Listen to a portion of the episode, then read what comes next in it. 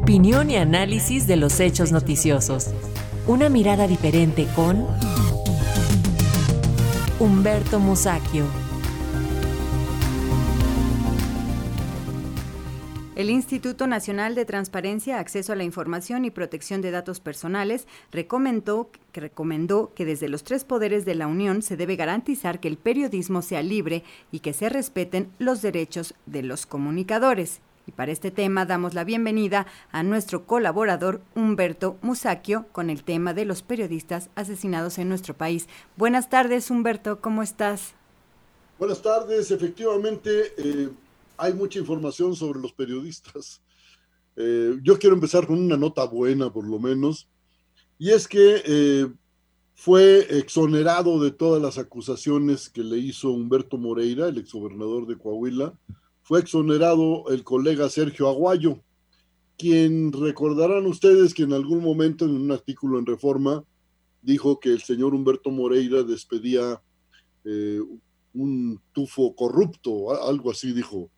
Eh, y eso sirvió para que lo demandara el señor Moreira, quien por cierto endeudó a su estado con 35 mil millones de pesos que nadie sabe bien a bien dónde acabaron. Entonces creo pues que lo de Sergio Aguayo tenía una base eh, sólida para decir lo que dijo. En las malas noticias o que no son tan, tan buenas tampoco, bueno, empiezo por lo del velorio de Armando Linares López, eh, ya la autoridad desmintió que hubiera un pistolero ahí que amenazara a los periodistas, pero el hecho es que la policía llegó hasta las 2 de la tarde, pasaron horas antes de que llegara y lógicamente los compañeros de Milenio y de Excelsior pues seguramente se vieron amedrentados ante un tipo que portaba pistola. Así suelen ser las cosas. Corrió a los periodistas y parece que no pasa nada. Armando Linares pues, era director de monitor de Michoacán, era un periodista estimado, y pues ahora el hecho de que capturen a, sus, eh, a los ejecutores del crimen, pues está muy bien, pero también deberían irse sobre el autor intelectual o los autores intelectuales de los hechos, porque me parece que esto es de primera importancia. Si le están pegando solo a los ejecutores, creo que no, no vamos a progresar gran cosa.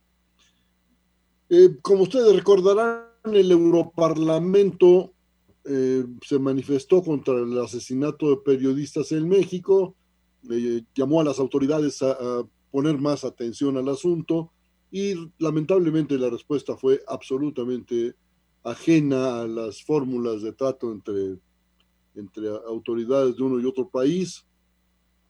El gobierno mexicano les llamó borregos a los diputados del Parlamento Europeo, lo cual es absolutamente fuera de lugar.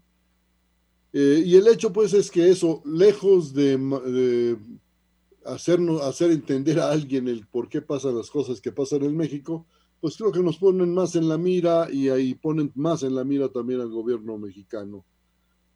Como ya se informó, Michelle Bachelet es la comisionada de la ONU para Derechos Humanos, pidió protección para los periodistas y reprobó que se denigre al gremio desde el poder, que las autoridades denigren al gremio, pues este es un mensaje pues muy claro, por allá ya saben quién, quien Antier eh, declaró, nos ayuda mucho en tiempo de transformación que podamos tener como adversarios a periodistas. Yo creo que ahí hay una incomprensión notoria.